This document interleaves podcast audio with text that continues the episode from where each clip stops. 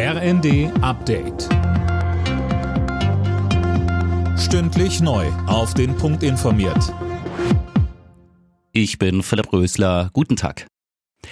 Viereinhalb Monate nach den tödlichen Schüssen auf zwei junge Polizisten in Kusel in Rheinland-Pfalz beginnt heute der Prozess gegen die beiden Tatverdächtigen. Sönke Röhling, die schwersten Vorwürfe richten sich gegen einen 39-Jährigen. Er soll die 24-jährige Polizeianwärterin und ihren 29-jährigen Kollegen Ende Januar bei einer Verkehrskontrolle erschossen haben. Damit wollte er wohl verschleiern, dass er und sein Komplize illegal gejagtes Wild im Kofferraum ihres Autos versteckt hatten. Ihm wird deshalb zweifacher Mord aus Habgier vorgeworfen. Der zweite Angeklagte muss sich ebenfalls vor Gericht verantworten. Dem 33-jährigen wird Jagdwilderei und versuchte Strafvereitelung vorgeworfen. Die Folgen der Pandemie und des Ukraine-Kriegs machen der deutschen Wirtschaft schwer zu schaffen. Der Industrieverband BDI hat seine Wachstumsprognose für dieses Jahr von 3,5 auf 1,5 Prozent gesenkt. Mit einer Erholung wird frühestens zum Jahresende gerechnet.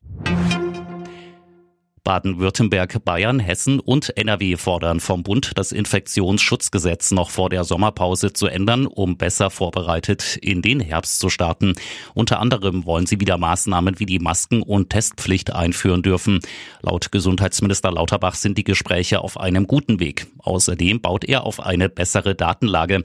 Er sagte im ersten einer der Punkte ist, dass wir tagesaktuell aus den Krankenhäusern die Zahlen bekommen. Wie viele Menschen mit Covid werden behandelt?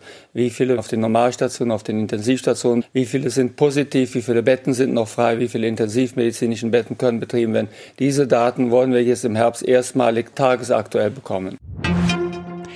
Rund drei Wochen nach Einführung des Tankrabatts kostet Diesel wieder mehr als vor der Steuersenkung. Das zeigt die Auswertung der automatisch gemeldeten Tankstellenpreise. Regional und je nach Tageszeit gibt es aber enorme Unterschiede von bis zu 16 Cent. Alle Nachrichten auf rnd.de